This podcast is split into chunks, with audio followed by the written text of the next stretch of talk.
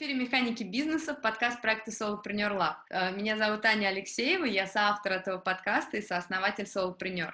В Solopreneur Lab мы консультируем по управлению и авторскому бизнесу, помогаем эффективно защищать ваши интересы и организовывать работу в вашем любимом деле. А в нашем подкасте основатели и руководители классных проектов делятся своими управленческими находками, опытом и философией. И сегодня у нас в гостях Кирилл Кучеренко, основатель бренда солнцезащитных очков в деревянной оправе Timbersan и совладелец крупнейшего российского производителя насыпных свечей Roskandles.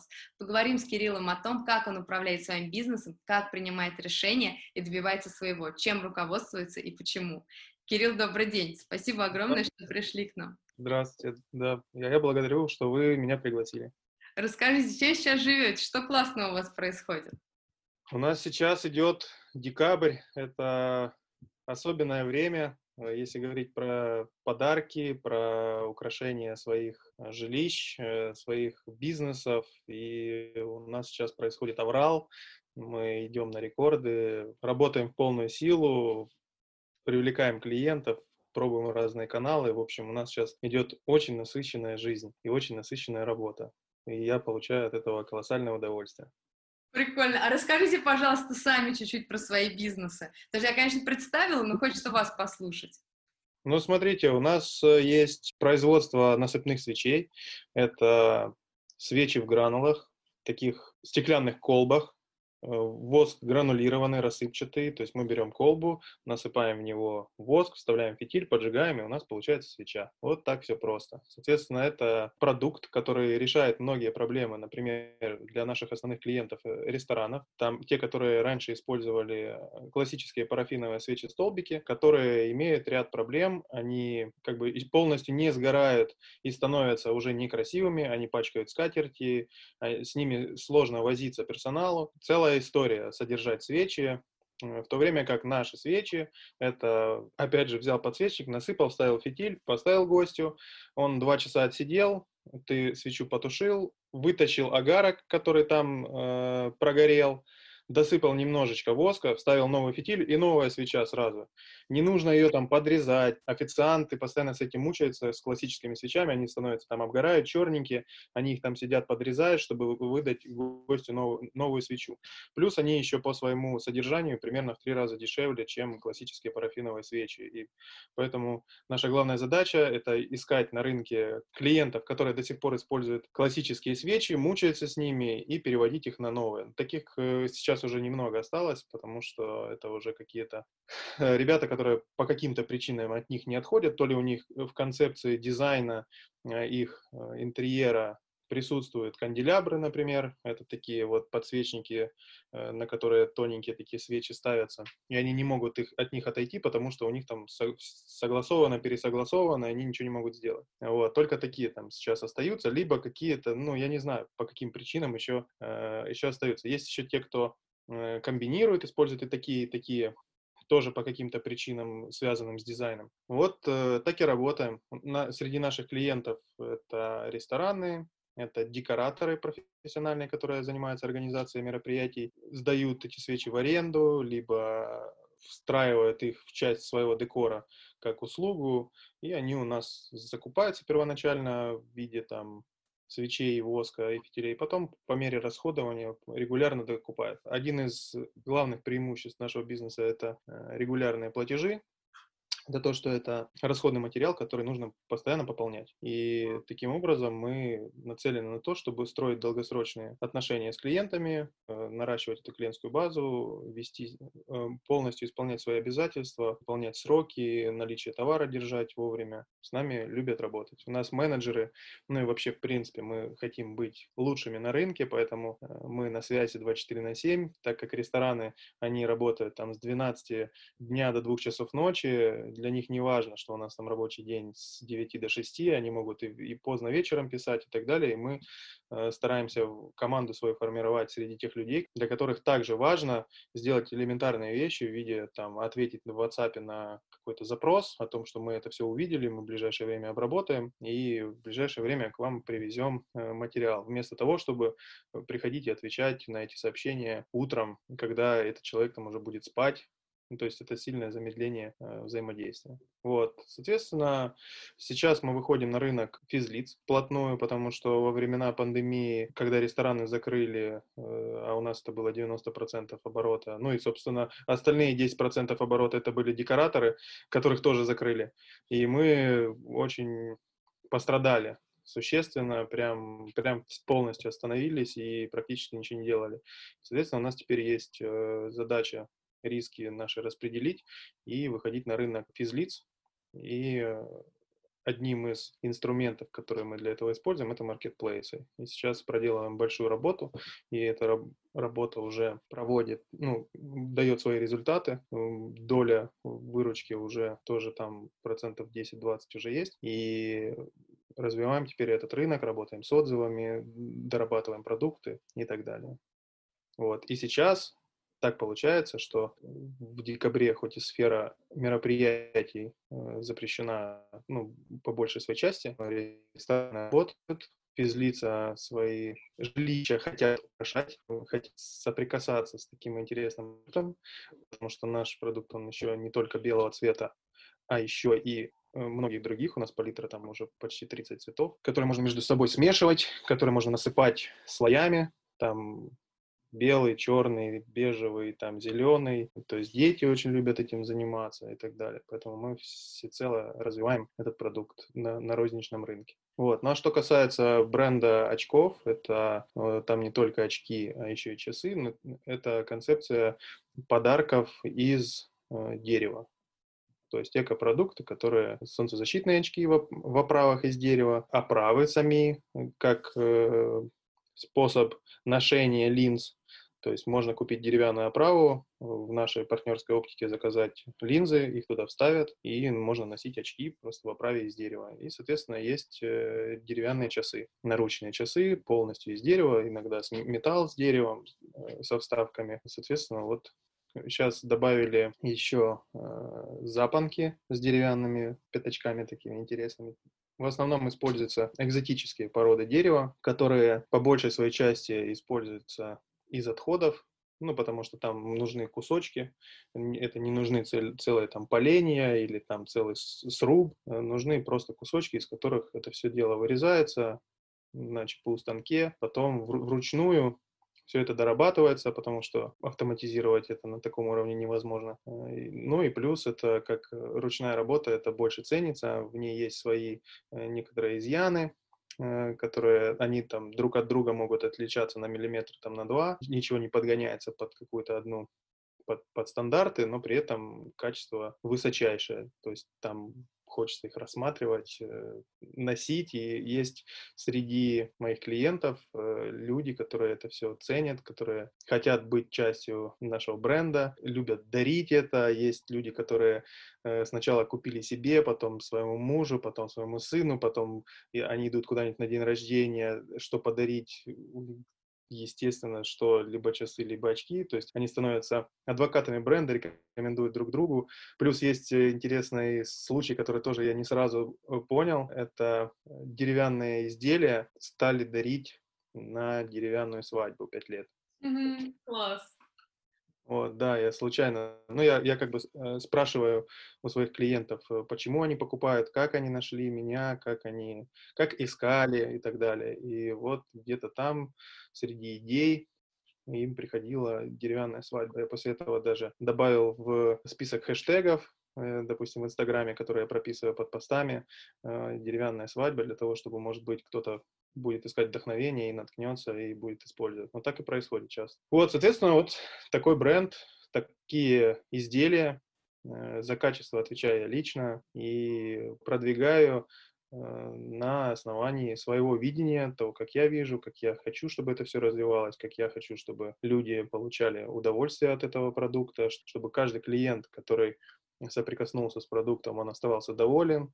Э, я не боюсь никогда спрашивать после того, как человек покупает, э, как, как ему вообще этот продукт, э, доволен ли он покупкой. Чаще всего не следую э, букве закона, где нужно там менять в течение двух недель, я могу поменять или вернуть, ну, по большей части в любое адекватное время, Если человек, допустим, там не использовал этот продукт хоть через год, хоть через там, и так далее. Да, гарантийные у меня есть случаи, когда я, в принципе, не обещал, но ко мне обращаются, что, например, там линза солнцезащитных очков расслоилась, я не знаю почему, ее, может быть, перегревали, может быть, э, переохлаждали, но там где-то с краешка появилось такое расслоение, которое мешает э, ну, смотреть. Я менял по гарантии, ну, просто потому что я считаю, что так не должно быть, и мне приятнее будет, если этот человек останется доволен э, покупкой даже через год, несмотря на то, что вот такая ситуация случилась. И, ну, таких случаев было мало, наверное, именно поэтому я до сих пор этим занимаюсь. Вот, но я пока, пока могу себе позволить, я буду это делать, э, потому что я так вижу и хочу, чтобы э, там, где я что-то покупаю, ко мне также относились. Очень интересно, такие, ну, очень интересные проекты. Расскажите чуть-чуть, пожалуйста, про себя, как вы к ним пришли, почему именно такие проекты?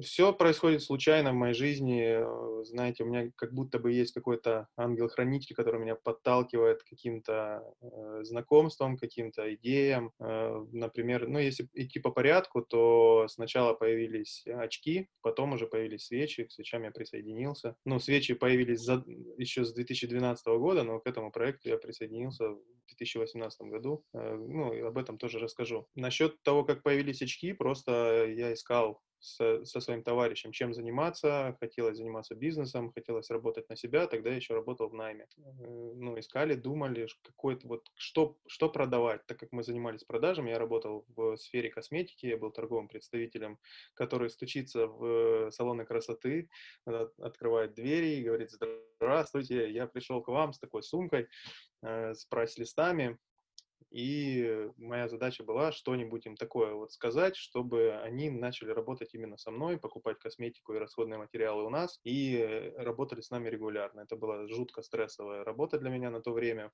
Но я выработал такую броню к этому всему делу, к отказам бесконечным, потому что из там 15-20 посещений ежедневных там начинали работать дай бог, один-два в неделю. Но там нас интересные люди обучали и говорили о том, что там некоторые продажи происходят пятого раза, там с четвертого раза. Но я решил это спортивно перепроверить, и в некоторые салоны рекорды у меня были, я заходил 20 раз или 19 раз, и у меня не покупали, я все равно приходил, и меня уже там знали, э, я уже там был свой человек, но там по каким-то причинам, возможно, тоже по моим ошибкам, что я там приходил, общался только с администратором, не пытался пробиться к руководству. Я им нравился, но меня они не покупали. С другой стороны, было очень много клиентов, которые у меня покупали. И я наращивал клиентскую базу. Там та же история, что это были повторные платежи, потому что это все было, это все было расходуемо. Там потом я дорос до руководителя, потом до руководителя отдела продаж, потом до руководителя нескольких отделов продаж. Потом я попал на тренинги Э, бизнес-молодости. Ну и как бы я туда попал, потому что я хотел заниматься бизнесом и учиться этому. На тот момент э, немного было вариантов, где этому можно было поучиться, но я туда попал. И, соответственно, стал гореть идеей собственного бизнеса, и тогда мы начали думать, что, что делать косметику какую-то другую продавать, магазин, может быть, косметики открывать. Ну, сначала смотрели в области ближайшего, ну, ближайших интересов уже знакомых. Э, думали про продавать косметику для ногтей. То есть такая смежная сфера, но примерно тоже понятная и известная. Потом, в общем, что там только не думали, но потом в какой-то момент э, мой товарищ пришел и сказал, вот у меня есть знакомый в Украине, который занимается солнцезащитными очками из дерева, у него это очень хорошо получается. Мы посмотрели, продукт крутой, то есть он красивый, а, он еще это все красиво фотографировал, красиво преподносил, делал фотосессии с моделями. Очень классно. Мы запросили образцы, он, выбрали каждый себе там очки. И когда они приехали, мы их потрогали, пощупали. Они обалденные по качеству. Мы поняли, что ну, здесь особо этого нет. А, есть какие-то компании, которые занимаются, но не особо. Ну, то есть можно спокойно работать. Рынок не перегрет, ничего такого нет. Вот. Э, ну и, соответственно, мы, грубо говоря, сейчас мы понимаем, что мы примерно как купили франшизу. То есть мы сделали довольно-таки большой заказ этому парню. Он нам сразу сказал, что он не делает их самостоятельно, он их заказывает в Китае. Мы сказали, нам без разницы, как бы лишь бы было качество классное, потому что сейчас все делается в Китае, и это, этим уже никого не удивить. Сделали этот заказ, все, пришел, пришла партия, и так как он продвигал этот бренд через выставки, мы по тому же пути, это были маркеты, то есть э, маркеты ручных работ, такие есть специальные, может, кто не знает, организации, которые на площадках организовывают, собирают разных мастеров э, ручных работ и неручных работ, где всякие интересные товары собирают в один такой небольшой рынок, либо в помещении, либо летом на улице, и создают такую ярмарку да, где, куда нагоняют трафик, делают разные объявления, и туда сходятся люди. И мы вот там стояли по выходным и продавали эти очки. Ну, как бы наши ожидания не оправдались, потому что этот парень рассказывал, что у меня там разлетаются, у нас почему-то они не разлетались. Ну, как бы продавались, но это было не настолько интересно, чтобы, знаете, вот, все, мы нашли что-то супер интересное, и можно там увольняться с работы. По будням я работал на работе, а по выходным, и то не по всем, мы выходили на такие ярмарки, но у меня есть такое внутреннее ощущение, что я хочу делать какие-то действия, связанные со своим бизнесом, да и в работе это было тоже так, которые будут приносить мне потом результаты уже не, ну, без моего участия. То есть какие-то предпринимать действия, может быть, кого-то нанимать, кого-то обучать, чтобы он потом ходил, продавал, приносил э, прибыль. Либо я разрабатываю какой-то новый продукт, либо я разрабатываю какую-то новую рекламную площадку, которая будет постоянно приносить какие-то результаты. И вот э, стоять за прилавком полным очков, э, рассказывая людям об этом, которые там подходят, меряют, это не соответствовало это, этой концепции, и меня это напрягало, и я понимал, что я, мое время стоит дороже, чем то, сколько я здесь зарабатываю на продаже этих очков, и потихоньку это все дело заглохло. Надо было это все выводить в интернет. А как выводить в интернет, если это очки, которые надо мерить? Тоже сложности. Как продавать их в интернете, если я большую часть своего времени провожу на работе с утра до вечера? Ну и, в общем, наш проект э, загнулся, заморозился, назовем это так. Он заморозился, и эти все коробки с очками лежали там на протяжении года в шкафу, спокойненько себе ждали, ждали своего момента. После была история, что я потом уже после увольнения э, начал заниматься там услугами по лизингу автомобилей, как лизинговый брокер, то есть человек, к которому обращаются, нам нужен лизинг, и мы э, мониторили несколько банков и лизинговых компаний для того, чтобы предоставить им лучшее предложение за процент, который нам платил банк или лизинговая компания. То есть клиентов мы не брали ничего. Соответственно, тоже пытались применить, это уже с другим партнером, э, пытались применить как-то свои навыки, которые я приобрел по продажам, для того, чтобы их монетизировать, чтобы привлекать клиентов, сделали сайт, трафик, в общем, разные каналы пробовали и нанимали операторов, которые звонили э, в холодную по компаниям там и, так далее.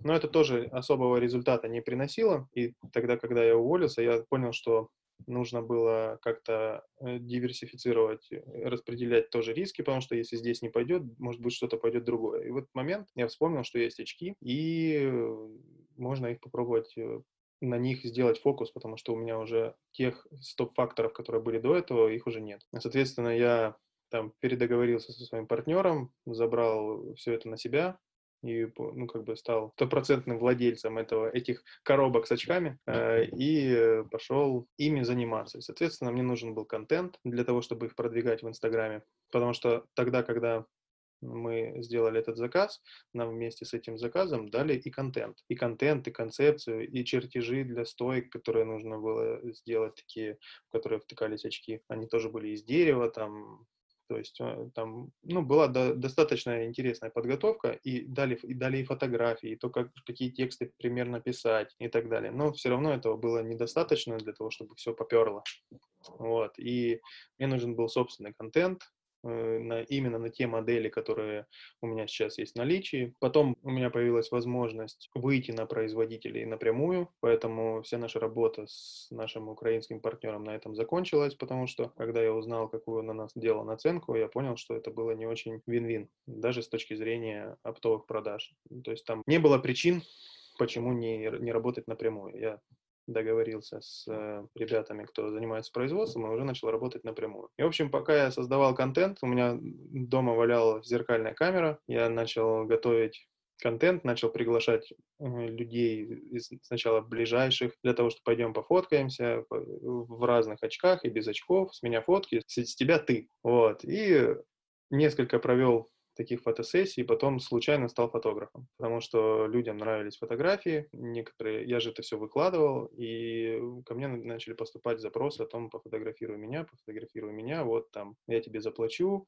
Я начал зарабатывать первые деньги на фотографии. Потом начал прокачивать этот навык и технику, при помощи которой я это делаю, и при, при перв, с первых покупок улучшения техники. Мой уровень сильно вырос, появился классный э, сливочный размытый фон, э, начал учиться обработке, и фотки стали крутыми, и заодно в этот момент у меня стало два дела. Я стал фотографом, и заодно я еще и там фотографировал контент для своего инстаграма. Я выбрал тоже как-то случайно. Я там сначала искал, как, как фотографировать. Сначала где-то там в парке на лавочке там фотографировал для объявлений на Авито, Юле там и других площадках, которые я находил для сайта.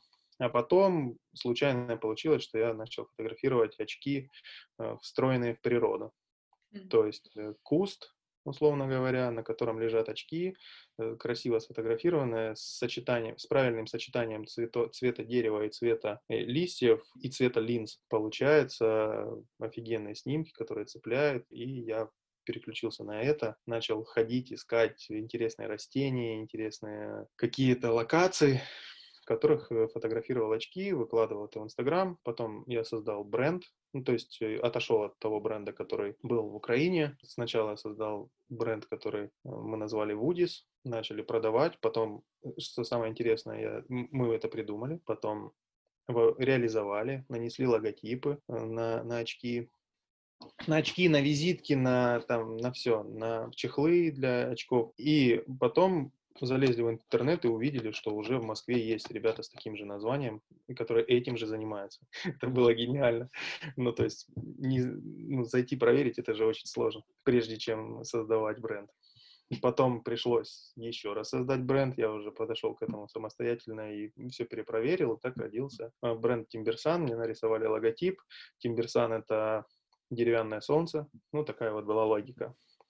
И начал продавать через интернет, э, через Инстаграм. И здесь уже это отвечало концепции того, что когда сфотографировал очки, обработал, там, почистил каждую пылиночку в фотошопе, все сделал красиво, выложил, написал текст объявления, опубликовал, и теперь это объявление висит и работает без меня. И таким образом я добавлял новые модели, добавлял Э, новые фотографии, нарастало количество объявлений, количество трафика, которое к этому приходит, и дело потихонечку пошло. Но так случилось, что оказывается, солнцезащитные очки людям нужны только летом. Я уходил тогда с работы весной, начал это все делать весной и летом. И в сентябре я заметил сильный спад продаж и сильный спад денег в кармане. И, соответственно, так как я в Москве квартиру снимаю, за нее нужно платить, и это было достаточно стрессово, потому что это был мой первый год э, вне найма, когда э, была гарантированная зарплата, и, ну, вы поняли. Вот, и тогда я уже на этот момент, я состоял в клубе предпринимателей, я в него еще там зимой 2018 попал, я был там чуть ли не единственным человеком, кто был в найме, э, но, но при этом хотел стать предпринимателем. Меня это напрягало. Возможно, это одна из самых важнейших причин, почему я уволился с работы резко, кто-то назовет это необдуманным, потому что у меня не было подушки безопасности, у меня там было около 70 тысяч рублей, которых мне там хватало на месяц э, продуктов и жилья. И я, в общем, необдуманно ушел с работы, неподготовленно, и пошел сразу заниматься своим делом. И пока лето шло, все шло хорошо, а вот осенью я получил, как не знаю, как это назвать, кассовый разрыв или что это, но когда мои расходы превышали доходы, и у меня начался кризис. В нашей группе предпринимателей был мой э, нынешний партнер Владимир, с которым мы делаем сейчас насыпные свечи. И я ему помогал. То есть у меня, э, когда я работал в косметике, я много нанимал. У нас там была вообще интересная такая концепция. У нас были условно неограниченные ресурсы, по, потому что мы работали в группе компаний. И, скажем так, вопрос денег не стоял. И вопрос прибыли в текущий момент не стоял. Нужно было вывести в прибыль компанию через какое-то время. Соответственно, нужно было просеивать большое количество торговых представителей, которые ходили по салонам красоты, для того, чтобы находить среди них успешных. И мы там по московским меркам давали неплохие зарплаты со старта, несмотря на то, что пока он обучится, пока он там начнет уметь что-то продать, пока он дорастет, выйдет э, в самоокупаемость, должно было проходить там от 3 до 6 месяцев минимум. Но мы при этом готовы были вкладываться уже в их зарплату. И у нас э, расходы по компании, они были достаточно высокие для того, чтобы работать пару десятков месяцев в минус, назовем это так потому что штат был большой, раздутый и с достаточно высокими зарплатами в сравнении, ну, хотя для Москвы невысокими. Поэтому был опыт, я Владимиру помогал, как бы не будучи никаким, никак связанным с компанией, я помогал ему нанимать. У него такого опыта не было. Я ему рассказал, как я нанимаю, что я делаю, как собеседование провожу, как, как приглашаю на собеседование, кого именно приглашаю, кого не приглашаю. И весь этот опыт я ему передавал, дал ему определенную систему, и он был мне за это очень благодарен не видел во мне определенную ценность, да, как человек. Потом, когда вот этот кризис у меня случился, и несколько раз он меня приглашал, он говорил, давай работать вместе, давай э, приходи, там что-то придумаем, как-нибудь договоримся, но будем работать вместе. Я вижу, что если ты придешь сюда и здесь применишь свои знания, то будет круто. Вот, я тогда был слишком занят э, очками, как бы говорил, ну, не, не говорил нет, но и не, не приходило это к конкретным каким-то действиям. Ну и потом когда случился у меня кризис, я вспомнил, что такая возможность была, и возобновил этот разговор, и мы договорились о том, что я приду и буду там на, скажем так, буду оказывать услуги, стоимость которых будет зависеть от результата, который я приношу. То есть есть определенный оборот, есть определенная прибыль, есть определенное количество менеджеров, и после того, как мы это все будем улучшать, как компания будет расти, будет расти и стоимость моих услуг. Так и договорились, и потихонечку, потихонечку я начал половину своего времени ежедневного уделять э, этому проекту. Э, и там реально нашлось очень много всего интересного, что мы быстро исправили, в том числе и, и в найме, и в складе. Просто, просто это был как бы немного другой взгляд на многие вещи, и выручка начала расти. Вот, мы там усилили рекламу, Э, там немного переделали сайт, там, ну, много, много всего разного было сделано, э, там, прайс-лист наконец-то нормальный сделали, единый, с понятными ценами, ценовую политику проработали, ски, систему скидок, короче, много всего. И так э, потихоньку пришли к тому, что надо внедряться все глубже и глубже, и вот мы по сей день уже два два года, получается, с осени 18 вот сейчас была осень 20 вот мы уже больше двух лет работаем, и уже компания уже вообще другая. То есть э, там полностью поменяли весь состав людей, которые там работал, приняли определенное видение того, каких людей мы, с какими людьми мы хотим работать. Потому что для примера менеджер, который э, работал, когда я пришел, как руководитель отдела продаж, ну, я имею в виду человек, исполняющий эту функцию, проанализировав э, то, как это сейчас работает, там был парень, который э, в 6 часов вечера выключал телефон, ну и все. Ну, как бы приходил в 9 часов вечера и, и разгребал все то, что там было.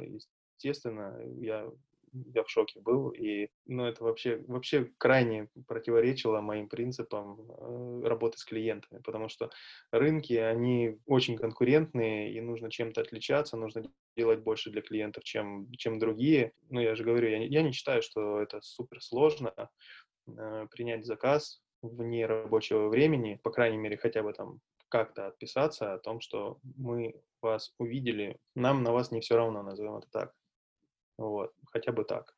Ну вот, и вот сегодня, декабрь 2020 года, у нас куча планов, куча задач. У меня так было, в принципе, всегда, когда я э, придумываю того, всего того, что я хочу сделать, что внедрить, гораздо больше, чем я успеваю делать. Даже со штатом людей, которые часть из этого всего выполняют. Так было у меня и в найме в косметике. Я очень болел за это дело, очень переживал, для меня было не все равно, у меня была мотивация тоже эту компанию растить, ну, потому что работа такая, ну и плюс мое отношение такое, что ну, нельзя просто сидеть на месте, мне всегда нужно что-то улучшать, что-то усиливать, э, искать новых клиентов, сохранять этих клиентов, потому что это тоже одна из важных факторов э, успеха. Привлечение новых клиентов не равно увеличение прибыли, а еще их нужно уметь сохранять, строить с ними отношения и так далее. Вы столько интересно затронули пластов. Я сейчас вас буду обо всем спрашивать, потому что знаю, это знаю. интересно просто.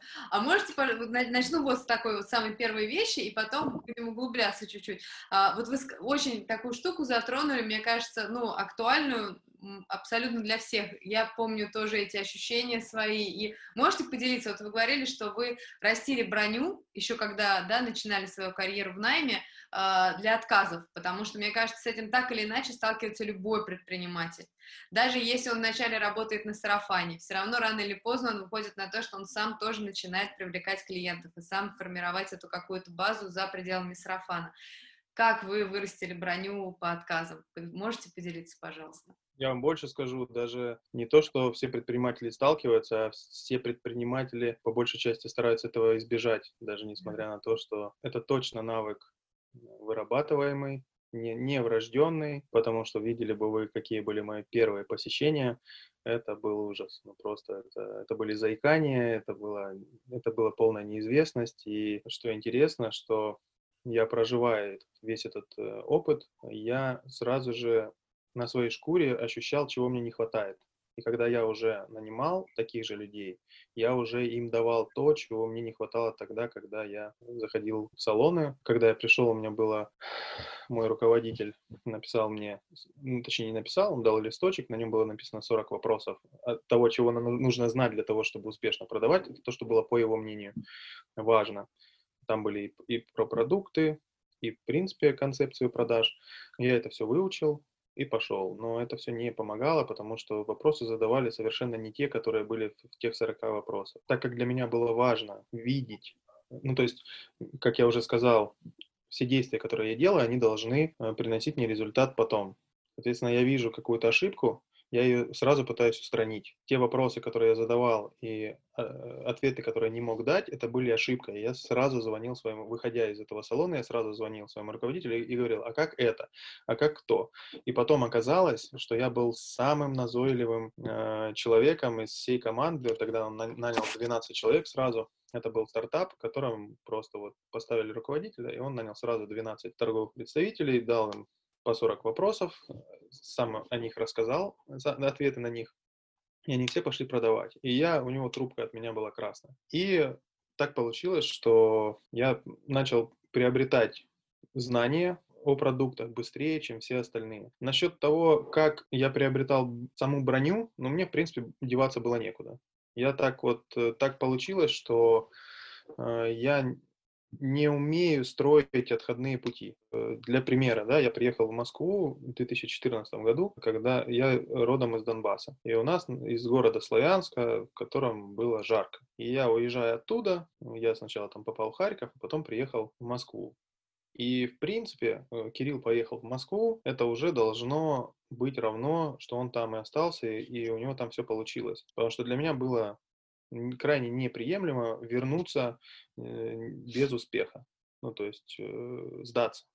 По, по факту сдаться, зафиксировать э, поражение, да, принятием решения о том, что я там покупаю билеты и еду обратно. Соответственно, это была одна из, это была моя вторая работа в Москве, и попав туда, приняв решение, что я иду в продажи, я осознанно это де- делал. У меня был какой-то там небольшой опыт общения с клиентами, но холодных продаж у меня никогда не было. И я знал, что это такое, я знал, что это стрессово, но меня почему-то туда повело предчувствие какое-то.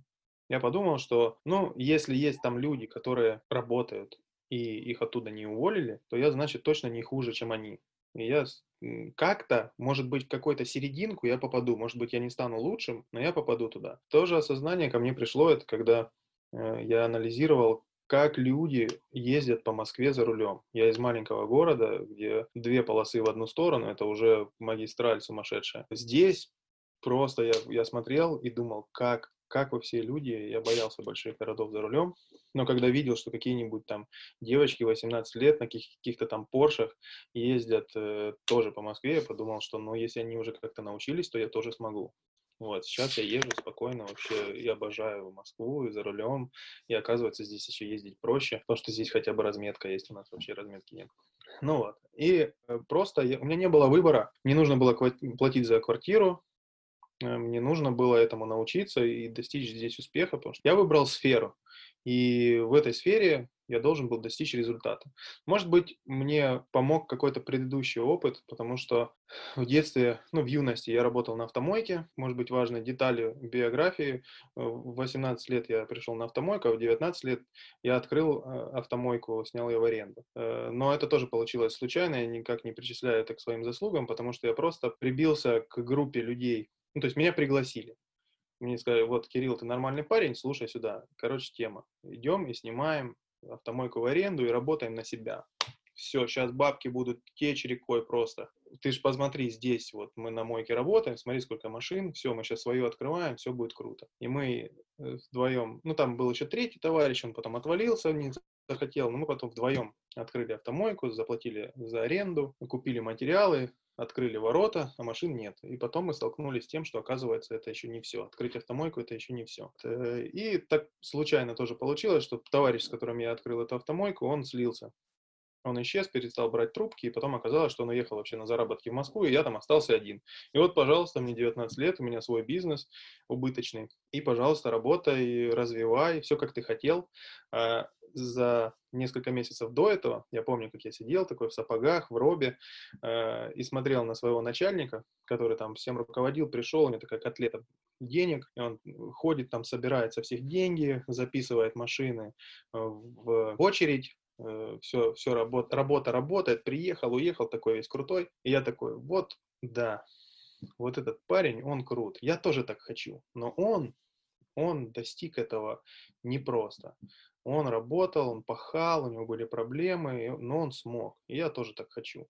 Вот, пожалуйста, Вселенная дает мне этот шанс, и спустя полгода у меня уже своя мойка, на которой я могу работать, пожалуйста, достигай, вот тебе, пожалуйста, трудности, которые ты хотел преодолеть, вот там, ну там, не будем на этом останавливаться, там, там была моя армия, я в армии не служил, но там, это было, были мои там полтора года, которые меня укрепили.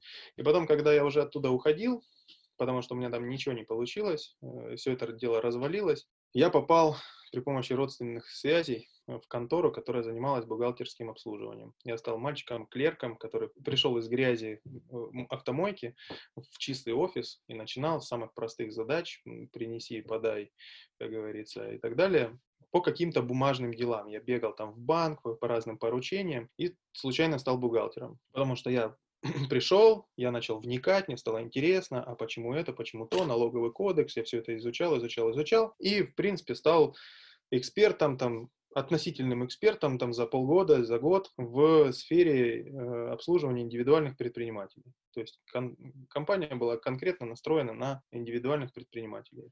С юрлицами не работала, ну а там достаточно узкая сфера, э, упрощенная система налогообложения в основном, ну и там тоже есть много нюансов, но я их все знал. И я уже стал там и уже там и за открытие, и за открытие, и за закрытие, и то есть лицензии на алкоголь, табак, все уже делал. Там я 4 года проработал и, ну, я считаю, достиг довольно-таки большого успеха для человека без бухгалтерского образования, который просто туда пришел с автомойки. Возможно, этот опыт дал мне понимание, что если я в какую-то сферу прихожу, то там можно разобраться и достичь результата. И я смотрел там, видимо, какие-то видео, читал статьи, и плюс вообще, в принципе, продажами интересовался, и там всегда говорили, что отказы будут, это стресс. Я знал, что это будет, поэтому я точно знал, что если я хочу научиться продавать, мне нужно продавать. Даже если я не умею продавать, мне просто нужно это делать делать, делать, делать, но, но не просто, знаете, как рассчитывать на новый результат, делать те же действия. А у меня было ежедневно 15-20 попыток сделать так, чтобы клиент купил. Я пробовал разные сценарии. То есть мне никто не давал никакие скрипты, мне никто не говорил, что там нужно говорить. Мне просто, у меня была задача выполнить план и перегнать своих э, соперников, коллег. Все, я пришел в этом салоне, я попробовал вот так, столкнулся с таким вопросом. Потом позвонил начальнику, посоветовался, как бы он ответил на этот вопрос. Либо получил ответ, либо нет. Зашел следующий, пробую. Если столкнулся с этим же вопросом, у меня уже есть на него ответ. И так раз за разом, раз за разом я становился экспертом в профессиональной косметике для волос шампуни, маски, кондиционеры, краски, там фон осветления, там какие-то э, миксы, э, нейтрализаторы, химзавивки, там целая тоже, целая сфера где я уже в этом разбирался. И каждый, каждое новое посещение э, салона красоты для меня было новой попыткой просто. Я не, не, не принимал на свой счет отказы, просто делал, делал, делал и стал самым успешным менеджером. Хотя целился вообще в серединку. Вообще случайно получилось. Э, возможно, это связано с тем, что просто все остальные были хуже, а не потому, что я был самый лучший. Вы кокетка. А расскажите, пожалуйста, а вот сейчас а, по размеру вот вашей компании, в ваших двух компаниях, э, можете чуть-чуть поделиться, какой размер команды? То есть сколько у вас человек в Тимберсан и сколько человек в Роскэндл? В Тимберсан я делаю вообще все один. Ну, мои, мои сотрудники — это интернет-площадки. Я фотограф, я обрабатываю эти фотографии, я пишу тексты, потому что я это умею делать, и все. Ну, то есть я, я это выкладываю. Иногда я обращаюсь к так называемым услугам контент-менеджеров. Если, например, у меня есть какая-то открывается новая площадка, там, допустим, недавно я решил, что на Юле нужно, чтобы было все там. У меня была какая-то часть, какая-то там, какое что-то было, что-то нет.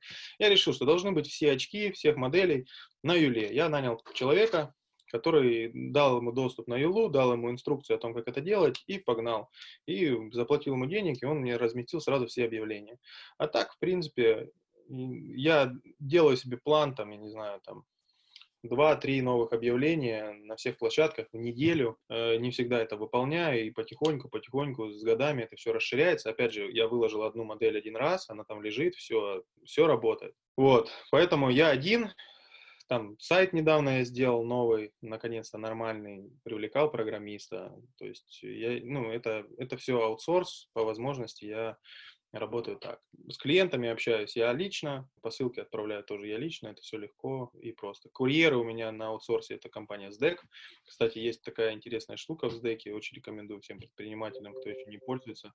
Это договор с ними, который, как от индивидуального предпринимателя, который дает возможность получать скидки там до 40%. И плюс у них есть такая услуга, которая мне э, с очками очень хорошо помогает продавать, это то, что я могу отправить в посылке несколько очков, человек придет, откроет эту посылку, померяет, э, какие ему нравятся, выберет, их оплатит, а остальные автоматически вернутся за мой счет мне. И все. И, соответственно, снимается боль основная продажи онлайн, это то, что без примерки сложно принять решение. А не надо принимать решение, просто скажи, какие ты бы хотел померить. Я уверен в том, что в 90% случаев, когда человек соприкасается с э, очками или часами он влюбляется в них и не хочет с ними расставаться, при условии, если я э, правильно подобрал ему э, модель. Соответственно, в свечах у нас сейчас два менеджера по продажам. Они все работают на удаленке, они с юга, Краснодар, Ростов. У нас на складе ну, точнее, у нас есть две зоны, да, я, я, например, отвечаю за сайты, за рекламу, за продажи, Владимир отвечает за склад, производство, сборку заказов и так далее. Соответственно, в той части у нас э, есть бухгалтер, он же офис-менеджер, он же, ну, в общем, человек, который занимается документами, ведет 1С, он же оператор 1С. Вот. Есть Владимир, который там тоже непосредственно участвует, этим всем делом руководит. Есть люди, которые собирают, э, собирают заказы, собирают э, заказы розничные розничные поставки на маркетплейсе, это большие палеты из маленьких коробочек. Там постоянно меняются люди, они приходят туда работать не на постоянку. Мы, в принципе, не против, но там месяц-два чаще всего люди меняются, потому что они приходят туда подработать. Ну, в общем-то, все. Вот такая команда там в среднем там нас 6 человек, иногда там 7, 8, иногда 10, в зависимости от объемов э, нужных нам дел. Вот, например, у нас есть аренда свечей, аренда свечей, такая услуга. Бывают большие заказы, и мы туда на, на один день нанимаем людей, которые будут таскать коробки, там все колбы у нас натираются, то есть это все э, стекло цилиндрическое, и свечи у нас до одного метра. Вот, и это все стекло, оно должно блестеть, гореть, без отпечатков пальцев, без...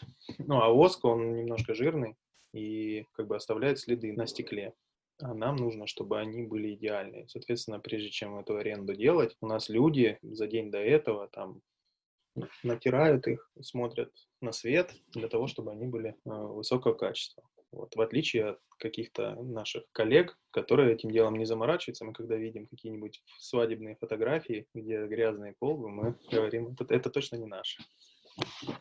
Вот, вот такой штат. Он тоже сформировался, он тоже часто меняется. Я отвечаю вот за привлечение, ну, за найм, назовем это так. За найм и первоначальный э, отбор. Это как раз, э, я считаю, одна из моих сильных сторон, по, судя по обратной связи от людей, которые слушали записи моих собеседований там, и так далее. Поэтому вы меня обязательно об этом спросите. Очень хочу спросить. У меня вообще, у меня голова уже разрывается, сколько я вас хочу спросить. Просто хочу еще комментарий такой сделать, что я когда смотрела сайт Roscandles, э, я видела, что вы работаете с очень крупными ресторанами, очень крупными площадками. То есть вы, это вдвойне очень интересно узнать, как вы организовываете работу, потому что если в общем и целом, я понимаю, что вот вы только что сказали, что вы э, нанимаете, когда надо, людей, которые приходят и, ну, грубо говоря, проектно что-то делают, но тем не менее, в общем и целом вы делаете эту работу на шестерых, это просто, ну, фантастика, и это очень интересно, как вы так все организовали, то есть у вас какая-то абсолютно фантастически продуманы функции, разделены, все это как-то... Расскажите, можете чуть-чуть? Я понимаю, что это разговор еще на отдельные три часа про то, как это можно так организовать, но, может быть, какие-то... Можете несколько хотя бы выделить э, вещей, на которые вот стоит обратить внимание, чтобы настолько оптимизированно организовать работу в, ну, в очень высоко, как сказать, производительном да, бизнесе и на, на таком большом объеме работы. Можете чуть-чуть рассказать, как это вообще возможно? Смотрите, в, например, если говорить про отдел продаж, там есть, в принципе, пару лайфхаков, которые мы используем, которые, кстати, для меня, один из которых, один из самых важных, стал для меня открытием, даже несмотря на то, что я в продажах и в найме был э, достаточно давно. И это CRM-система. То есть я CRM-систему до прихода сюда, я и не понимал, как ей пользоваться. Как оказалось, я думал, что я знаю, но оказалось, что нет. У нас есть э, правила в компании для менеджеров о том, что в каждой карточке клиентов обязательно должна стоять задача на следующий шаг. Все. Вот так, так звучит э, принцип работы CRM-системы в нашей компании. А кто ставит эту задачу на следующий шаг? Это, ну, ставит менеджер ставит менеджер. Это, скажем так, условно говоря, это правило, которого я бы распечатал в отделе продаж, если бы он был физический, и это бы висело у нас на стене. Это такое правило, которое дает возможность не забывать о клиентах. А расскажи чуть поподробнее, не очень понимаю. То есть вот есть человек конкретный, который звонит, или он и есть менеджер по продажам, он сам себе ставит этот следующий шаг, или ему кто-то его ставит? Вот смотрите, мы определили концепцию. Mm-hmm. Каждой карточке долж, должен стоять, должна стоять задача на следующий шаг. Mm-hmm. Все, мы заходим в CRM-систему, там есть карточка клиента. Вот мы в нее зашли, ресторан такой-то. Мы ему позвонили, он говорит, я больше с вами работать не буду. Ну, или там, я, я ушел к конкурентам. Все, до свидания. Э, пока не готов никакие предложения рассматривать. Что сделают там менеджер в обычной компании? Он скажет, ну хорошо, до свидания, закрыть, э, э, отказ, поставил отказ и закрыл. Мы ставим задачу, хорошо, вы не хотите с нами работать, ставим задачу позвонить через полгода и узнать, актуально ли решение. Ну, то есть, может быть, что-то изменилось. Все, у нас э, в CRM-системе карточки, которые, по которым не стоят задачи, подсвечиваются отдельно. То есть карточка без задачи, карточка без задачи. Почему? Надо заходить смотреть. То есть можно забыть, например, поставить задачи. Мы сами управляем продажами своими. Соответственно, когда мы продаем товар клиенту, мы примерно вид- знаем его объем потребления и примерно знаем, через сколько это закончится у него. Мы видим, что через месяц ему нужно будет снова заказывать, мы ставим задачу через три недели позвонить ему и напомнить, что у него через четыре недели закончится воск. И это обязательно. Соответственно, когда во многих карточках стоит, стоят задачи, где-то ставится через полгода задача, если там какие-нибудь физлица, которые себе в коттедж купили. Где-то через год. Кто-то говорит, не звоните мне больше никогда, для нас там никогда, это два года там или год. Э, и так далее. Они ставят и ставят и ставят и ставят задачи. Когда наступает день задачи, у менеджера есть э, во вкладках в CRM-системе есть вкладка «Мои задачи». И он заходит в «Мои задачи», и у него все, что на сегодня. То есть все те задачи, которые он на протяжении предыдущих месяцев ставил на сегодня, вот кому нужно позвонить именно сегодня. И он с этим работает. Если не успел, там перенес на следующий день. Но у них всегда там 30, 40, 50, а в такие месяцы, как сейчас, и 100. И не нужно менеджеру объяснять, кому надо звонить, Не нужно ему, ну, ничего ему не нужно объяснять. Он с утра приходит, включает компьютер, заходит в CRM-систему, и его задача успеть до 6 вечера сделать эти все задачи. Плюс он первым позвонил, говорит, да, хорошо, мы готовы заказать. Все, выставляйте счет, не нужно то-то, то-то. Она отвлеклась, сделала счет, отправила бухгалтеру, счет выставлен, отправлен. Она поставила, счет отправлен, она поставила задачу, оплата, завтра, Завтра эта же карточка всплывет, нужно проверить по ней оплату и так далее. И вот она каждый день с утра до вечера работает. Плюс мы еще подсыпаем им заявки. Заявку на сайте оставили, появилась карточка. Это позвонили. Хорошо, давайте через три дня позвоним, через три дня. Новая задача. И, соответственно, там идет работа с следами, работа с постоянными клиентами, работа там с физлицами и так далее. Все. Концепция CRM-системы и отдела продаж, плюс-минус, понятно, у них есть там планы, которые нужно, нужно делать за месяц, инструменты для этого есть, клиенты для этого есть, заявки новые есть, все, фигачьте, зарабатывайте деньги, работайте, развивайтесь. Плюс для каждого менеджера, когда мы проводим собеседование, я им рассказываю, когда я же тоже продаю, когда собеседование провожу, я рассказываю, что у нас преимущество – это повторные платежи. Вы клиента нового получили, вы с ним отношения строите, он у вас заказывает из месяца в месяц, и вы можете рассчитывать на какую-то прибыль. Э, ну, то есть на свою зарплату ежемесячную вы ее будете увеличивать, увеличивать, увеличивать. У вас не будет такого, что там в одном месяце вы сделали там 100 тысяч продаж, в другом миллион, потом опять 100 тысяч. Вы будете расти постоянно, если вы будете все делать правильно. Вот. А что касается клада, там, конечно, иногда происходят танцы с бубнами. У нас э, в чем преимущество, что у нас э, товарная матрица, она небольшая в сравнении с тем, как э, было, например, у меня в косметике, где там тысячи товаров разных, по 100 красок в каждом бренде разного цвета и так далее. Это все надо было поддерживать наличие. Здесь у нас основной продукт – это воск, фасовки 25 килограмм, плюс там есть разные другие фасовки, но они менее востребованы. Есть стекло разных форм, разного размера. Это относительно немного у нас SKU, там, ну, 20, вот, которые нужно постоянно поддерживать. Соответственно, склад у нас небольшой, отгрузки ежедневные. Есть водитель, например, у нас сейчас на аутсорсе, которого я вот не назвал, но он, в принципе, есть. Да, человек со своей машиной приезжает, каждое утро получает список э, адресов, список товаров, которые нужно доставить, все, пожалуйста. Здесь, в принципе, все налажено э, в тех случаях, когда налажено. Иногда, там, допустим, что-то с водителем случается, он там или уходит, или, там, не знаю, недавно там в, в, в аварию небольшую попал, машина не работала, и мы справляемся курьерскими службами, например, такими как достависта.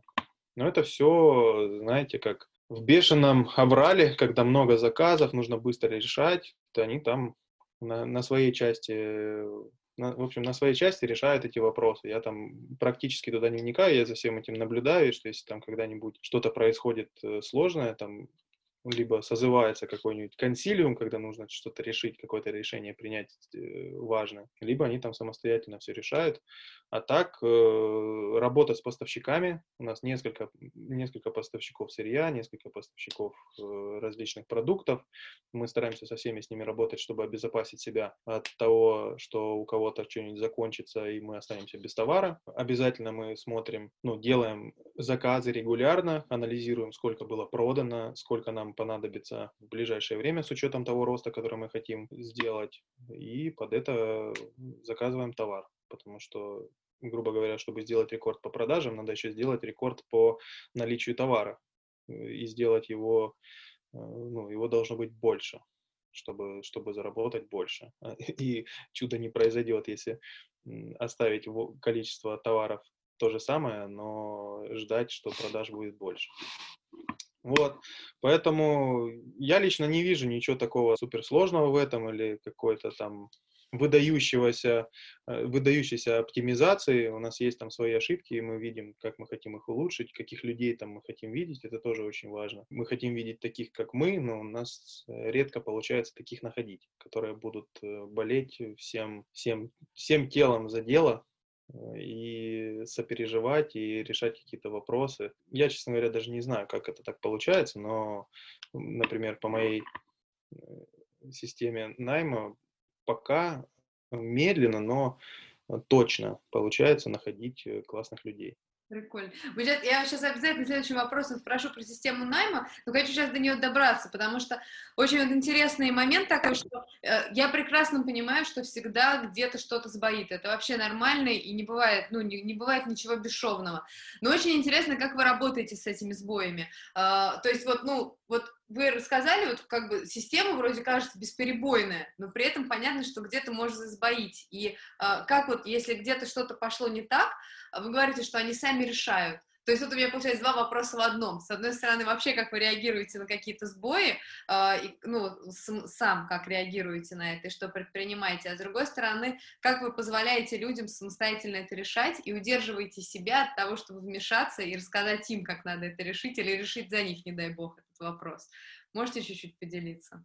Да, есть, э, есть такое понимание у меня, что ошибки — это нормально, ошибки — это хорошо, это правильно. И когда человек э, что-то ну, что предпринимает, но у него не получается, это лучше, чем когда он ничего не предпринимает и, и, и за каждым шагом при, прибегает к тебе и спрашивает, э, а как мне вот это сделать, как мне вот это сделать. Я тоже черпаю, учусь постоянно и нахожу какие-то такие вещи, которые там, ну, например, если ты хочешь прийти ко мне с каким-то вопросом о том, как, как сделать, приходи сразу как минимум с двумя вариантами. Решение, предложение, да, да имеется в виду? Да, ну, это обязательно. То есть даже если кто-то не в курсе, я, я не буду давать ответа, пока, ну и скажу, что хорошо, вопрос хороший, ты что предлагаешь? Вот. И там начинаются какие-то... Если человек говорит, ну, я ничего не предлагаю, потому что я не знаю, наверное, это не наш человек, потому что ну, нам, нам нужны не такие, нам нужны драйверы те, кто что-то постоянно улучшает, э, ищет какие-то э, варианты, что-то э, дает какую-то обратную связь о том, как эту систему можно улучшить. Это же, например, менеджеры, это самые лучшие люди, которые в полях с клиентами сталкиваются с какими-то новыми вопросами, запросами, и они их транслируют там, на наших каких-то собраниях или в чатах. Это очень ценно. Вот. А те, кто не приходит с решениями, это ну, не, не наши люди, это такое дело. Ну вот, напомните, а, как относимся к СБУ? Так, да, так, э, да, и также у нас есть понимание, что ошибки это нормально, но нормально это разные ошибки, они одни и те же. Соответственно, когда что-то произошло, какая-то ошибка, мы ее совместно устраняем. Возможно, по тому решению, которое предлагает этот человек, который э, э, допустил эту ошибку. Если он э, недостаточно хорошо придумал, то мы помогаем ему придумать, помогаем это все решить, разрулить и рассчитываем на то, что эта же ошибка уже э, не повторится. Дальше действуем по принципу, который я вычитал в одной книге, 45 татуировок менеджера. Это учить, лечить, мочить. Значит, сначала мы учим, объясняем, говорим, смотри, вот, например, там, ну вот из отдела продаж менеджер там отправил э, клиенту там заказ и не предупредил о повышении цен. А, а клиент, получив посылку, например, или получив счет, он расстроился, потому что там была сумма выше, чем он ожидал. Ему было это неприятно. И мы объясняем, что смотри, нам, ну, нам нужно делать по-другому, потому что клиент испытывает определенные чувства, ему, э, ему кажется, что его обманули или пытаются обмануть. Это негатив. Если у нас будет негатив, мы не сможем нормально сохранять клиентов. И идет такая работа. Дальше, если человек, например, повторяет эту же ошибку, мы говорим, смотри, вот это, это вот так. Проблемы будут вот такие. Мы клиента потеряем. Потеряем деньги, потеряем деньги, значит, ты потеряешь зарплату или ее часть.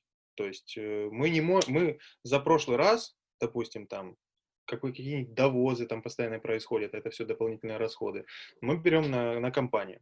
Мы говорим, смотри, мы за прошлый раз взяли на себя тебе все объяснили, инструкции дали. Теперь платишь ты, если эту ошибку повторяешь. Он повторяет, платит, если ему из этого не заходит, ну пусть платит, как бы платит и платит, получает меньше зарплату. Но если это влияет, если мы потом в итоге теряем клиента, то мы потом с большой вероятностью теряем менеджера. Ну, потому что это уже выходит за рамки адекватности, что ну что здесь непонятно, уже и так объяснили, и так объясняли, ну что тебе еще надо? Принципиально желательно, чтобы они не повторялись, все.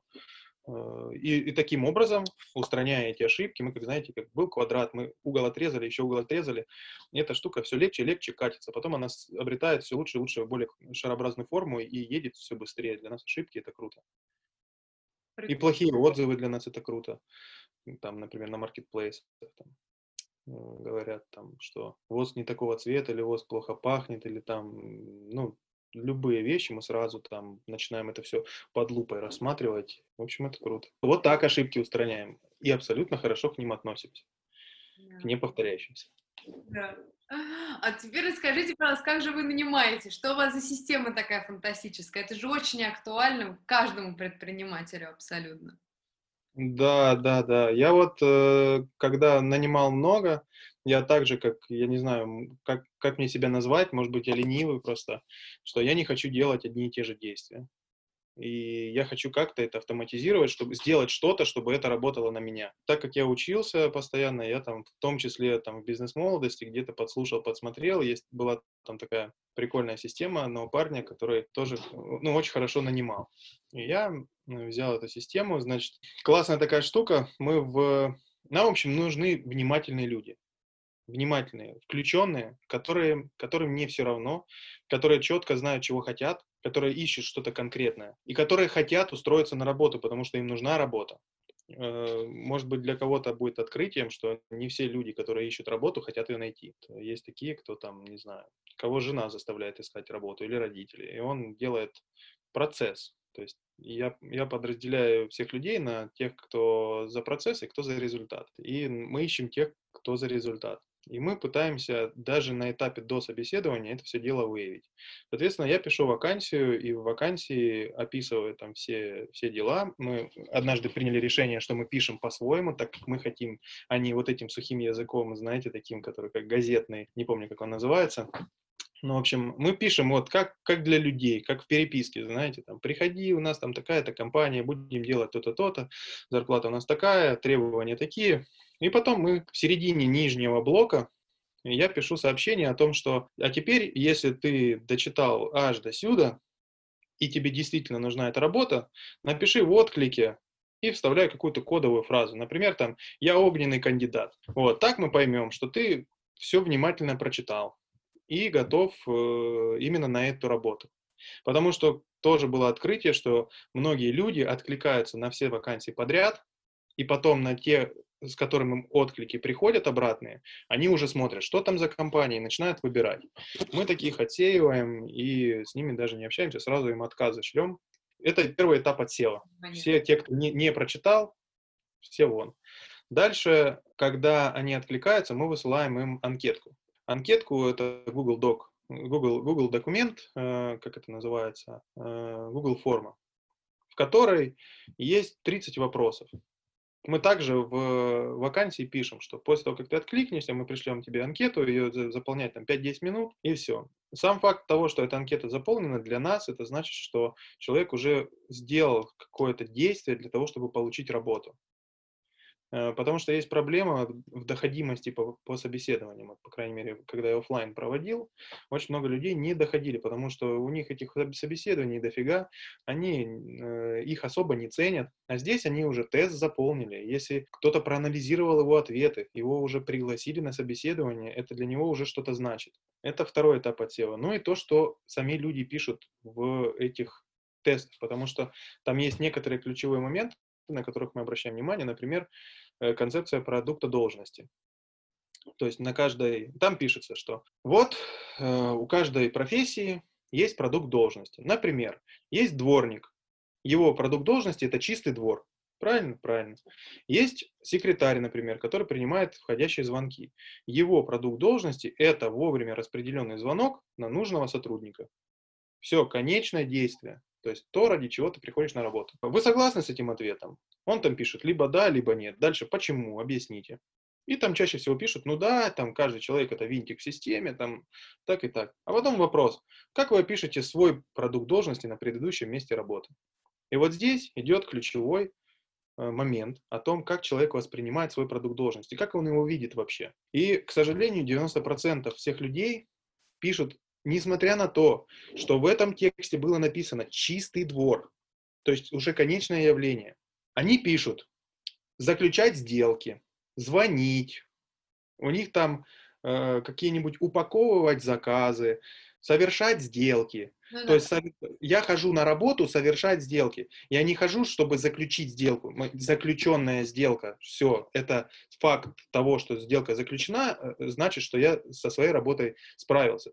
Когда человек мыслит процессом, это значит, что мы, скорее всего, столкнемся с, с, э, таким конфликтом, что человек получает, будучи в продажах или где-нибудь, э, где он за сделку платит, э, получает деньги, сде- сдельный труд, он получает мало денег, потому что он мало продал. И он говорит, ну так я же на работу ходил, я же целый месяц с утра до вечера просидел, прозвонил, я должен получить свои деньги. Потому что он ходит на работу, чтобы работать, а не для того, чтобы приносить результат. Это один из вопросов, на который я, я обращаю внимание. Некоторые люди, у меня даже потом был опыт, я немножко сбавляю э, напор в этом вопросе, и иногда еще могу созвониться, человек пишет там, заключать сделки. Я могу, например, с ним созвониться и уточнить у него, почему он написал именно так.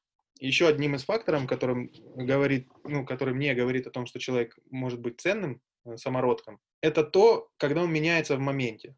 М. Не закостенелые люди со, своими, со своим видением, а готовые меняться, как, которые э, слышат что-то для себя новое, что ломает их картину мира, и он говорит, о, вау, я так не думал, круто. Да, вот это ну, класс, которые готовы признать, что они были неправы, и что кто-то знает что-то лучше, и он готов у них этому научиться. Я могу спросить, а вы вот написали заключать сделки, почему вы так написали? Вам же сказали чистый двор. Там же не было написано у дворника, что мести метлой там или подметать двор. Там было написано чистый двор. Почему вы написали? И вот если человек говорит, «М, блин, да, я об этом не подумала, да, вы правы, то для меня это еще как бы его спасательный круг, чтобы его не сливать, а еще посмотреть э, на него как бы глубже. Потому что человек может как бы не иметь такого опыта, ему никто не, не объяснял, что результат это именно вот это, и за это тебе платят деньги. Э, может быть, там был руководитель, для которого заключать сделки, это было заключать сделки. Понимаете? Вот. Ну и, соответственно, еще один из э, важных таких моментов – это вопрос, как с течением времени на предыдущей работе росли ваши обязанности. Это тоже то, на что мы сильно обращаем внимание. То есть человек там два года проработал, и он пишет, «М, ничем не менялись, я вот как работал оператором, так и работаю оператором. Или как я занимался там, работая с какими-то клиентами, так и через два года занимался. Я за, за три с половиной года там в компании, которая косметикой занималась, прошел путь там от низа до, почти до самого верха. Надо мной только там один человек был, который тогда-то меня и нанял. Вот. э, Ну, я не собирался его подсиживать там или еще что-то. Но э, как бы там, когда я работаю, все, там, мне все нужно, мне все интересно, мне доверяют каких-то э, ключевых клиентов, там, мне нужно ехать на какие-то особые встречи, мне нужно кому-то что-то объяснить, там, приходит новичок, меня ставят над ним, там, менеджером старшим, чтобы я его там подтянул и так далее. А человек, который за два года просидел на работе и, и ничему новому не научился, и ему не, не давали какие-то новые задачи, а ему, может быть, и давали, но он с ними не справился, и кто-то подумал, ладно, понятно, все с ним, будем давать кому-то другому. Для нас это люди, которые не, нам не подходят. И, скорее всего, они даже не понимают, почему они не подходят, потому что ну, у них совсем другое видение. Они ходят на работу работать, условно, и им не важно, что именно работать. Главное сам факт, что они туда ходят. Соответственно, если человек пишет, что да я там то, я все, сначала я пришел на эту должность, мне дали другую, мне там навалили кучу всего, и я там совсем справлялся, но, например, там ушел, потому что э, задачи росли, а деньги нет. Для нас это звоночек, что, возможно, это человек, с которым надо пообщаться, потому что он сейчас придет и начнет у нас там раскручивать что-то, и нам нужно дать ему какую-то систему мотивации, которая э, даст ему возможность раскрыться и применить свою вот это шило, э, или как это, моторчик, и принести какой-то результат. Вот. Ну и, соответственно, когда я уже провожу собеседование, вероятность того, что мы сойдемся, уже там 90%, потому что я, мне он уже подходит, потому там помимо этого еще много разных вопросов. На какую зарплату вы рассчитываете на самом начальном этапе, на первый, пока будете обучаться? Какую зарплату вы хотите там после этого периода? И через три года какую зарплату хотите? И мы сразу оцениваем, можем ли мы дать ему эти, эти цифры при условии, что он будет хорошо работать. Или там человек пишет, там, я хочу там 300 тысяч зарабатывать, и мы видим, что парень хороший, но ему нужно куда-то там в фармацевтику идти или там еще куда-то. Нам он просто не подойдет, э, для нас он слишком дорогой. Вот, и вот таким образом чаще всего, если уже собеседование состоялось, я продаю нашу компанию, я, я понимаю, что это наш клиент, я, я представляю, что это наш будущий сотрудник, который нам очень нужен, при этом как бы я там не стелюсь, не упрашиваю их, а я, я с ним общаюсь на равных, что он э, такой же деловой человек, как и я. Мы с ним на собеседовании, я его выбираю, а он выбирает меня.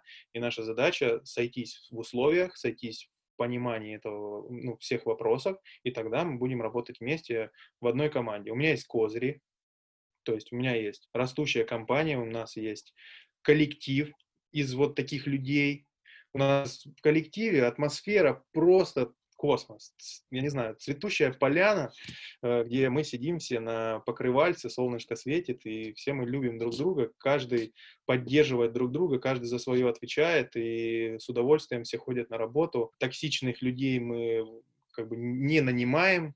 Новый человек приходит, его там все, э, грубо говоря, онлайн обнимают, э, говорят ему, что мы все сделаем, э, все будет классно, приходи, мы тебя всему научим, по всем вопросам обращайся, вот я за это отвечаю, я за это отвечаю, я за это отвечаю. А, плюс у нас есть э, система обучения, ну, то есть Google документ, в котором мы накапливаем знания.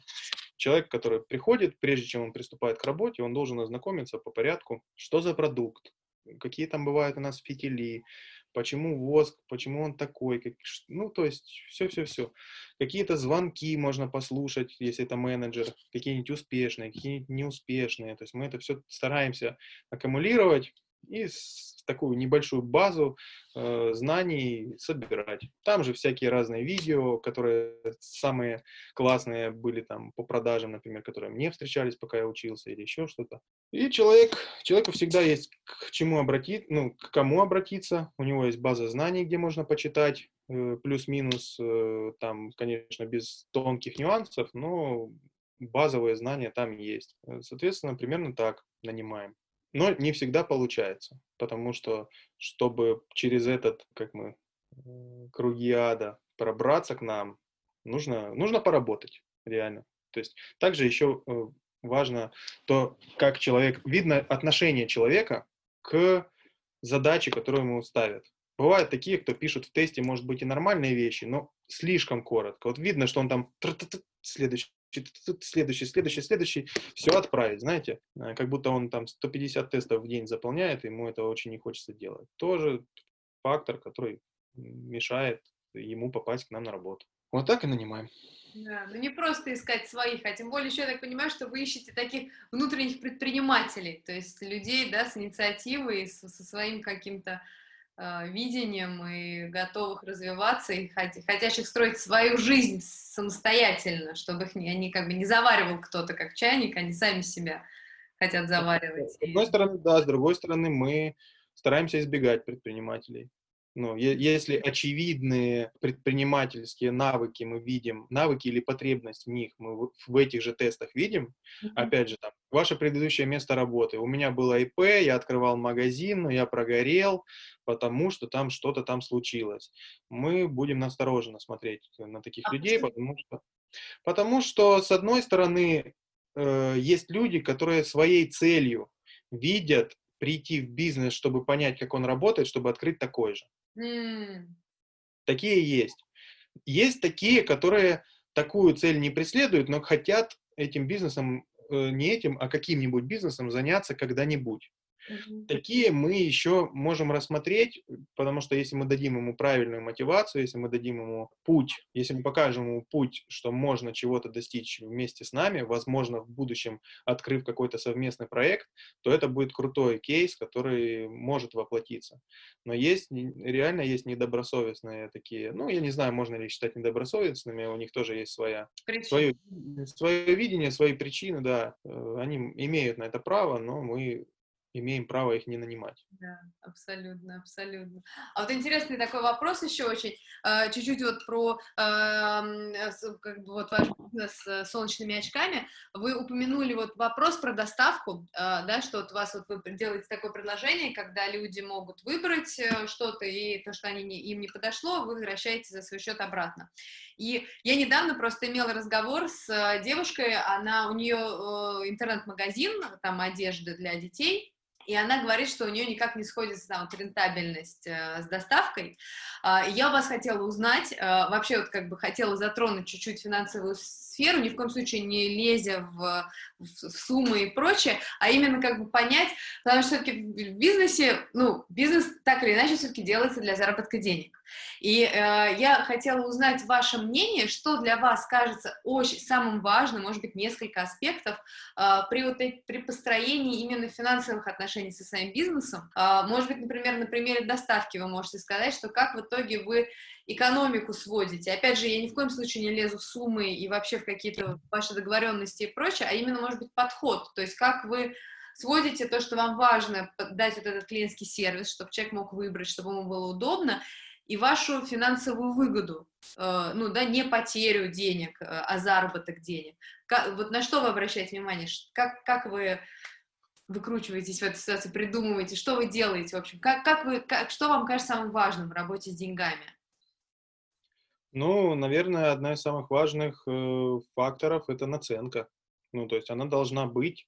Э, то есть наценка – это один из критериев, э, по которым надо выбирать продукт, прежде чем ты начинаешь э, действовать. Соответственно, если у тебя там в рознице там 50% наценки, вряд ли ты там выживешь. Ну, важна нормальная наценка. Наценка, которая будет позволять тебе нести какие-то расходы в случае, если, например, человек не будет покупать. Э, если ты уже такое предложение делаешь. Но если такое предложение ты не можешь делать по экономике, ну тогда ты его не делаешь. Тогда тебе нужно как-то делать так, чтобы люди приходили и мерили, а не отправлять им и мерить, если это, ну, если это невозможно. Дальше сам продукт. Ну, то есть нужна уверенность в продукте, нужно, там, допустим, у меня есть, э, я лично занимаюсь отбраковкой, и когда там приходит партия очков и часов, я каждую отсматриваю и ищу, э, скажем так, за что предъявить можно э, производителям. Я такой парень, который вынесет мозг только так, конкретно, ну то есть не просто там эмоции, а я все отфотографирую, оформлю, отправлю и прошу, чтобы мне подобные вещи больше не высылали, иначе я не буду работать. Соответственно, все эти товары, они попадают там на Авито, на Юлу с отметкой о том, что там есть какие-то изъяны и там есть большие скидки. Соответственно, я знаю, что как минимум товар, который приходит уже в руки клиенту, что он не будет возвращен по причине, что там они что-то нашли что что-то по качеству не устроили. Это либо не подошел э, размер, либо не, подош, не подошла форма, ну, наверное, все. То есть к цене они готовы, осталось только, чтобы подошло. Здесь я работаю тоже, э, как бы анализирую. Человек заказал вот это, я его спрашиваю. Например, заказывает девушка мужские очки большие. Я спрашиваю, вы зачем их себе заказываете? Ну, э, на подарок или себе? Она говорит, себе. Я говорю, смотрите, они большие. Ну, то есть они, у них такая-то ширина. У вас есть очки? Померите свои очки ширину. Она померила, говорит, да, действительно, будут большие. И, соответственно, я сэкономил себе там 500 рублей, например, на, на конкретной сделке. Потом она выбрала другие очки. Я говорю, смотрите, ну здесь такая форма специфическая. Давайте так, вы выбрали эти, вы их померите. Давайте я от себя еще две добавлю, как я вижу. И к вам поедет три и вы из них уже будете выбирать. Э, мои будут как запасные. Там в 90% случаев я попадаю и выбирая, она, они там, ну, либо ей понравилось то, что это очень субъективно, э, либо ей понравилось то, что я отправлял, либо то, что я от себя добавил. Все, вероятность сделки большая. Да, иногда не получается, но возвращается обратно. Я делаю еще одну попытку, и у меня уже есть опыт. Я вижу, как бы, что эти были большие, эти были там слишком широкие. Я еще пару вариантов могу предложить, если они готовы. Некоторые говорят, все, это ничего не получается, да бог меня отводит, э, не хочу. Ну и хорошо. Вот, поэтому сам продукт, его качество, это тоже один из факторов, почему как, при формировании предложения, почему нужно предлагать такую услугу или не предлагать. Поэтому я все считаю. У меня есть там, если, например, в очках у нас Excel-табличка у меня, в которой я заношу все расходы. По каждой сделке я заношу э, выручку, я заношу, во сколько обошлась доставка, обратный путь, сколько они были в закупке, сколько в закупке стоил футляр, какие там, может быть, были или не были скидки, с какой площадки это все пришло. Я все это дело фиксирую, и в конце у меня получается маржинальность сделки в процентах, получается э, маржинальность сделки в рублях, и все это потом сводится в общие цифры по месяцу. Соответственно, бывают какие-то сделки минусовые, там, условно говоря, там, не знаю, может быть, вот эти, которые я со скидкой очки продаю, э, бывают там какие-нибудь минусовые, но, по крайней мере, хотя бы часть денег я там вернул. И итог, итоги месяца, э, какие, какая выручка, сколько ушло на доставку, сколько ушло на закупку, сколько ушло на что, процентное соотношение выручки, валовой прибыли, то есть насколько это был успешный э, месяц с точки зрения расходов на реализацию сделок и с точки зрения расходов на закупку товара. И у меня есть сводные графики за все, все время, за всю историю, где показано, как я расту, в какие месяцы есть падение, можно их отследить, как было в прошлом году, как было в этом. Ну, там, вот можно посмотреть этот ноябрь, 19 года ноябрь, 18 года ноябрь и оценить, насколько я расту. Я расту, класс. Не расту, давайте разбираться почему. Соответственно, в свечах там у нас вообще, там, ну, там такая же таблица, но там уже она вот такая где, где там и зарплатный фонд, и там и курьерские услуги, и там разный софт, целая куча всего, все это сводится по такому же принципу в процентных соотношениях, все показатели мы отслеживаем, там, там ну, есть большая работа над этим, э, и это мы еще и не дорабатываем. Ну, то есть есть еще, можно еще глубже анализировать, точнее заносить, и классно, когда мы собираем показатели, что мы можем на эти показатели как-то влиять. Ну, например, там вот из недавнего мы посмотрели, что наш водитель, который возит заказы ежедневно, что у него как-то мы дофига денег ему платим. Что-то слишком много для водителя. И начали думать, как сделать так, чтобы этот, эти расходы снизить, при этом не снижать качество. И мы поняли, что, ну, если мы, например, просто наймем, ну, у нас есть опыт, у нас был, у нас машина своя есть грузовая, и э, водитель был в штате, у нас есть понимание, сколько это должно стоить, если это будет э, наш водитель. И этот водитель, который не наш, со своей машиной, со своим бензином, он нам обходится дороже. Но это странно, надо что-то делать. Мы придумали прогрессивную шкалу стоимости, за, стоимости точки. То есть там до 6 точек в день у него там такая-то сумма, а потом если там 7, 8, 9, 10, они по чуть-чуть, по чуть-чуть снижаются. И когда уже там 16 точек, он уже получает не те деньги большие, которые слишком большие, он уже получает приемлемые для нас деньги. И дальше мы, вопрос был только продавить эту новую систему, объяснить человеку, что ну, как бы мы не можем себе позволить э, платить слишком много, потому что зачем это делать, если можно не платить. То есть мы можем тогда нанять своего человека, ты наш поставщик услуг, мы хотим, так как когда мы покупаем у тебя, условно говоря, оптом, когда у нас 15-20 точек, э, дай нам скидку. И, в общем, так или иначе, он там сопротивлялся, но согласился в итоге, и мы снизили расходы там на логистику, и, и тем самым мы увеличили прибыль. И, и вот это вот процентное соотношение э, выручки, валовой прибыли и операционной прибыли. Все, молодцы, идем дальше. Что еще можно улучшить? Там, если мы закажем, например, там сырья на полгода вперед, сможем ли мы получить какую-то дополнительную скидку? И начинаем там думать. И регулярно, то есть у каждого в голове есть идея, а это очень ценно, когда ты думаешь, целый день думаешь о своем бизнесе и ищешь варианты, что еще можно сделать для того, чтобы получить прибыли больше. И так докручиваем эти все финансы. Я ответил на ваш вопрос. Еще как. Мне, правда, я понимаю, что уже надо задавать завершающие вопросы, но очень хочу спросить еще один вопрос, прежде чем задать завершающие вопросы. Быстренько прям спрошу. Как вы расставляете приоритеты в собственной работе? Как вы все успеваете? Поделитесь, пожалуйста. Я не успеваю. Просто не успеваю. Вы делаете два классных дела, значит, что-то вы все-таки успеваете. Расскажите. Ну, есть принцип манимейкинга из того же БМ, что нужно анализировать задачи, которые ты ставишь себе на неделю, какие из них э, приносят результаты, какие не приносят. Можно там пользоваться, я это делаю реже, но иногда все-таки приходится прибегать, когда задач слишком много. Это квадрат, вот этот, как-то там, я уже не помню, э, важное, срочное, неважное, срочное, важное, несрочное и там не неважное. важное.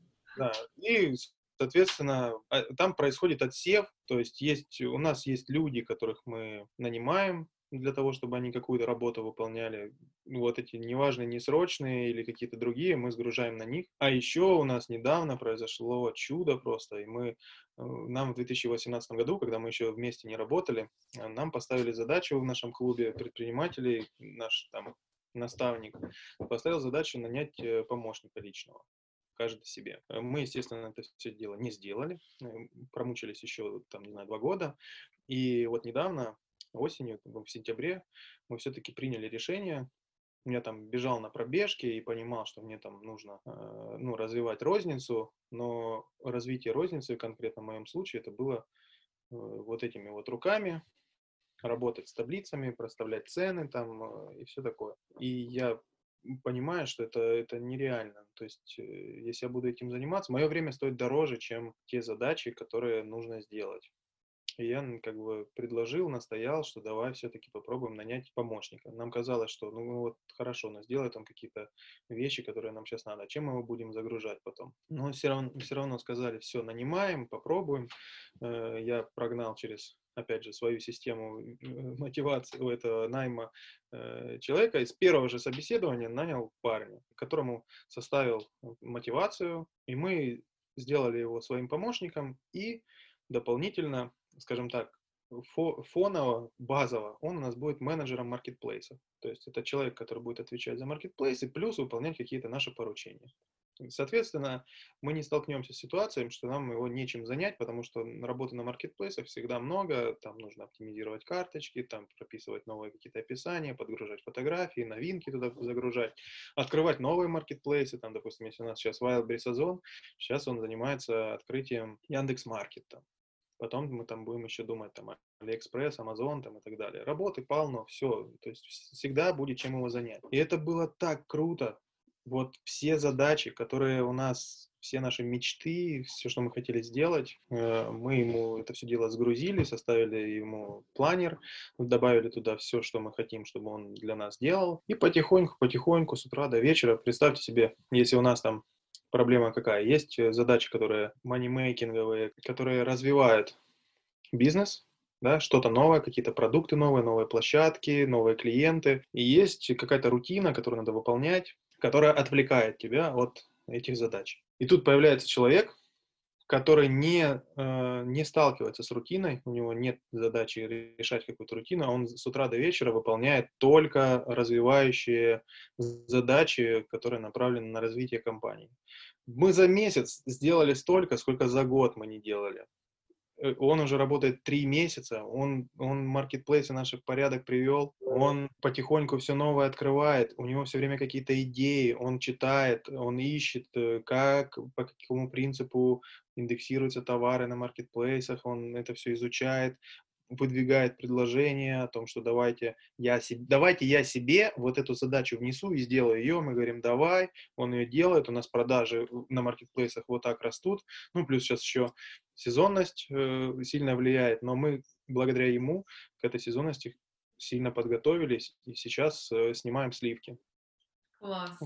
Поэтому как я успеваю, я же говорю, я никак. Вот в свечах у нас есть парень, который, которым этим занимается, и у меня есть возможность уже заниматься более глобальными вопросами.